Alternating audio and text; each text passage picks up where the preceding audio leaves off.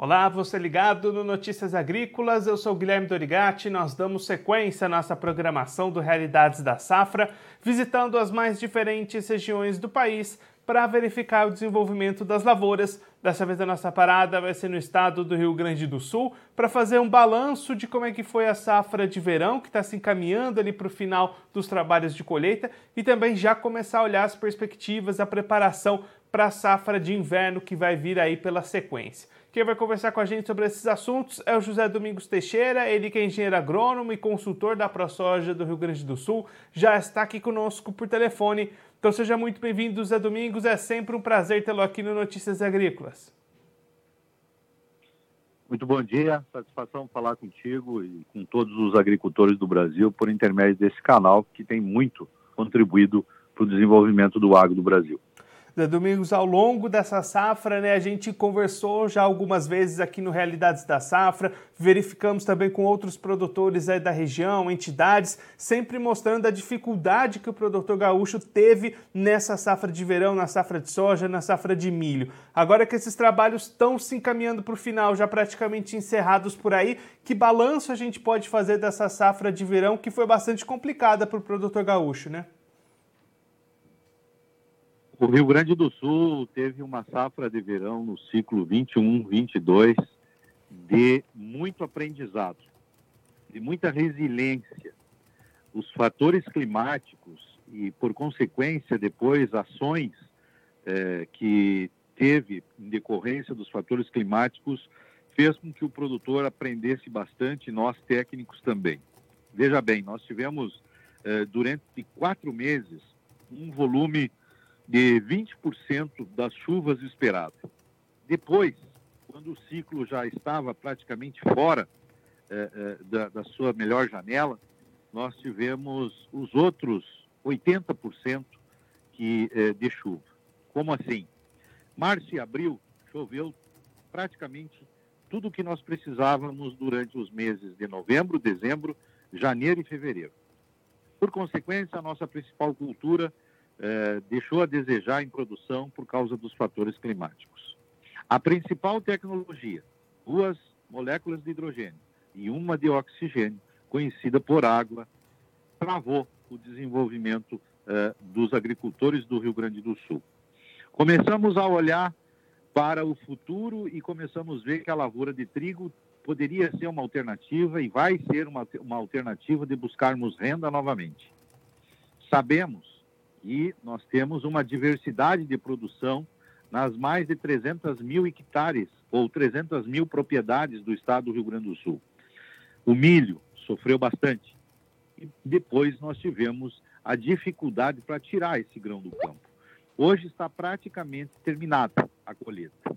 Mas uma colheita que no estado levou, por incrível que pareça, mais de 115 dias até 130 dias de colheita desde o início da colheita, ainda tem gente para terminar de colher nos próximos dois, três dias. É algo incrível o que aconteceu, uma abrangência, uma amplitude de período de colheita praticamente do tamanho do ciclo de qualquer cultivar semeada na sua melhor época. Financeiramente, nós não tivemos o retorno que nós queríamos. E agora tem o momento dos compromissos, que esses sim são desafiadores. E aí, Zé Domingos, nesse momento a gente já consegue consolidar o tamanho das perdas dessas safras de milho e de soja no estado? Guilherme, isso é uma pergunta que vale bilhões de dólares. Parabéns pela criatividade. Eu não sei se eu tenho competência para te dizer a resposta certa, mas eu acredito muito que, com o relato dos agricultores, é, nós tivemos uma quebra no Rio Grande do Sul em relação à safra passada de 70%. Esse é um número é, é, bem razoável, dadas as condições. Então, de 21 milhões de toneladas que nós produzimos na safra é, 2021, a safra 21-22, é, eu acredito muito aí em torno de 8 milhões de toneladas, o que daria é, hoje esse prejuízo, vamos dizer assim, de 70%. Esse volume de dinheiro ele é um volume de dinheiro que deixou de circular da carrocinha do cachorro-quente até a cadeia produtiva das tecnologias mais refinadas aquelas que são as, as nanotecnologias, nós não tivemos recursos para investir. E perdemos principalmente um ano de pesquisa, porque a pesquisa é que move o agro.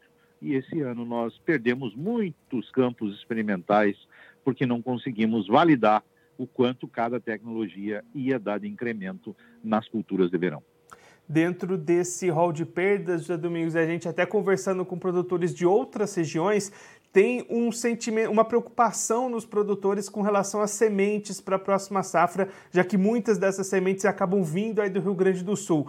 Deve haver esse tipo de problema nos próximos anos, essa falta de sementes devido a essas perdas dessa safra? Para o próximo ciclo, isso é uma realidade. Essa matéria-prima, matéria-prima da lavoura, semente, ela vai sofrer sim um encurtamento de oferta muito grande. É, o, o, produtor gaúcho não conseguiu fazer semente de qualidade.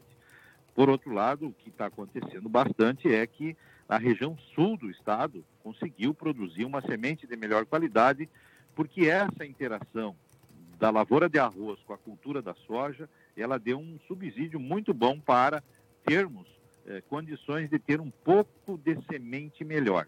Mas o estado do Rio Grande do Sul, que exporta semente para outros estados do Brasil, esse ano realmente não vai atender toda a demanda.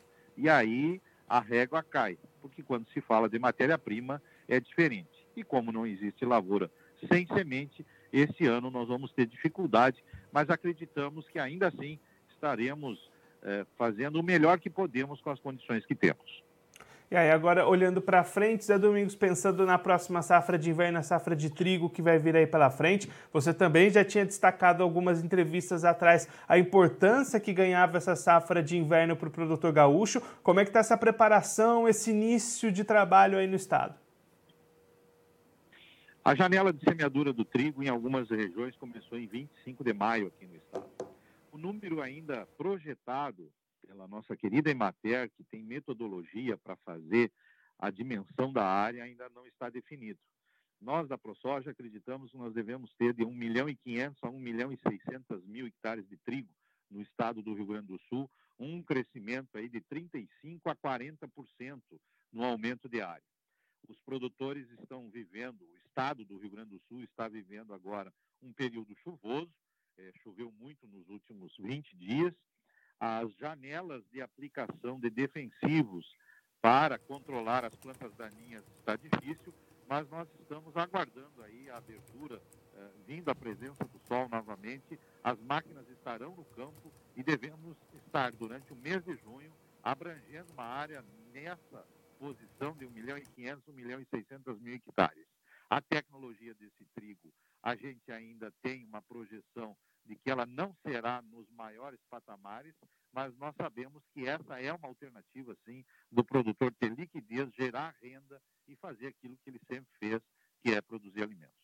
E pensando no desenvolvimento dessas lavouras, é Domingos, quando que é aquele, vai ser aquele período mais crítico para clima, onde o clima precisa favorecer para o desenvolvimento dessas lavouras no trigo? Guilherme, trigo é uma cultura nos, nos, nos, três estados do sul das mais vulneráveis ao clima. As, as pesquisas de melhoramento genético melhorou bastante, mas ainda assim nós temos um cobertor muito curto. Se nós tapar os pés, nós escapamos da geada. Se nós tapar a cabeça, a chuva de outubro pode nos pegar e baixar a qualidade do nosso trigo. Então, os nossos desafios do triticultor é cuidar a previsão do tempo e olhar para a lavoura. Mas segundo os meteorologistas, sabemos que teremos um inverno rigoroso, frio. E isso para o trigo é bom também. Mas em outubro, na hora da colheita, é o grande desafio. Então, semear trigo eh, nos três estados do sul do Brasil realmente exige eh, um equilíbrio emocional muito grande e uma certeza de que planejamento, conhecimento aplicado é que vai fazer a diferença e vender trigo antecipadamente, não se vende o que não tem. Vamos esperar um pouco. Essa é uma ideia que a gente tem aqui de anos anteriores, porque trigo, em três dias, você pode perder uma lavoura. Então, vamos colher esse grão primeiro para nós ver o que, que acontece. Mas a ansiedade, a expectativa é de que a gente tenha é, preços aí na casa de três dígitos, ou seja, mais de 100 reais, e que a gente possa ter um clima favorável e em outubro olhar para trás e dizer, olha, é, quem não apostou em trigo deixou de faturar. Amigos, muito obrigado pela sua participação, por ajudar a gente a entender todo esse cenário do que foi a safra de verão, essas expectativas agora para a safra de inverno. Se você quiser deixar mais algum recado ou destacar mais algum ponto para quem está acompanhando a gente, pode ficar à vontade. Guilherme, te agradecer sempre aí pelo espaço que deu para a ProSoja do Rio Grande do Sul. É, eu me sinto uh, feliz de poder ter, durante esse tempo, compartilhado com vocês uh, todas essas informações Vou te dar uma informação que essa é minha última participação aqui falando pelo estado do Rio Grande do Sul. Eu vou aprender bastante, contribuir bastante a partir da semana que vem com os agricultores do estado do Pará. Eu estarei eh, desempenhando as minhas atividades profissionais lá. Agradecer muito ao Notícias Agrícola, à ProSoja do Rio Grande do Sul e dizer aos agricultores do estado do Pará que a gente está indo aí para somar aprender bastante e seguir desenvolvendo esse país, pois afinal de contas ele precisa muito da gente. Um abraço e muito obrigado a todos vocês. Zé Domingos, mais uma vez, muito obrigado pela sua participação. É sempre um prazer conversar com você, entender um pouquinho mais o que está acontecendo por aí. Eu aproveito também para te desejar boa sorte nessa nova etapa aí da sua carreira, da sua vida. E essa é a última participação falando aí do Rio Grande do Sul, porque você vai voltar aqui mais vezes com certeza para falar como é que estão as coisas lá no Pará. A gente te espera aqui sempre mais vezes para contribuir com a gente. Um abraço, Zé Domingos, até a próxima. Um abraço, muito obrigado.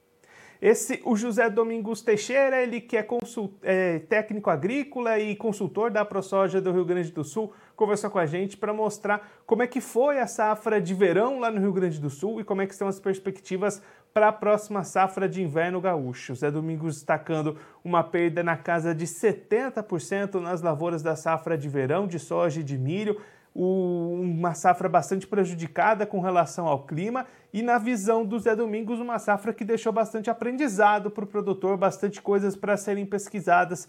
O regime de chuvas bastante conturbado, 20% do necessário apenas durante o ciclo, no final choveu os outros 80%, o produtor teve que se adaptar, teve dificuldades na colheita e aí resultando em menos produtividade e menos renda no bolso do produtor gaúcho.